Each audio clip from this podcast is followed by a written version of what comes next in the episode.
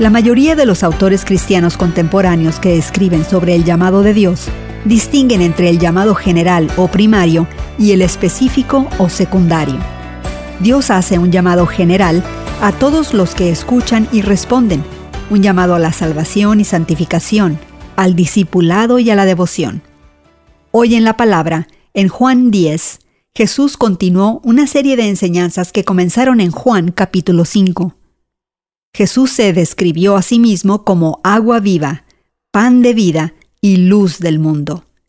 Luego recurrió a otra imagen familiar para describir su obra, el buen pastor. Hay una relación íntima entre el pastor y su rebaño, una metáfora cargada de significado. Las ovejas conocen al verdadero pastor porque entra en el corral de las ovejas por la puerta, no saltando el muro como un ladrón. Las ovejas conocen la voz del pastor y lo escuchan. Se dice que los pastores eran devotos de sus rebaños y a menudo les hablaban o les cantaban.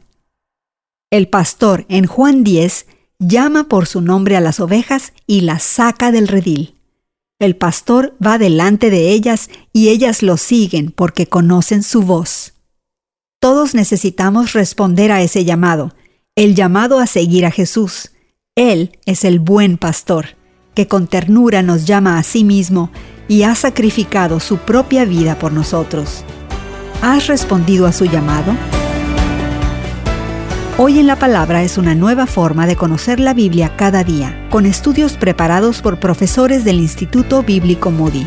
Encuentra Hoy en la Palabra en tu plataforma de podcast favorita. Más información en hoyenlapalabra.org.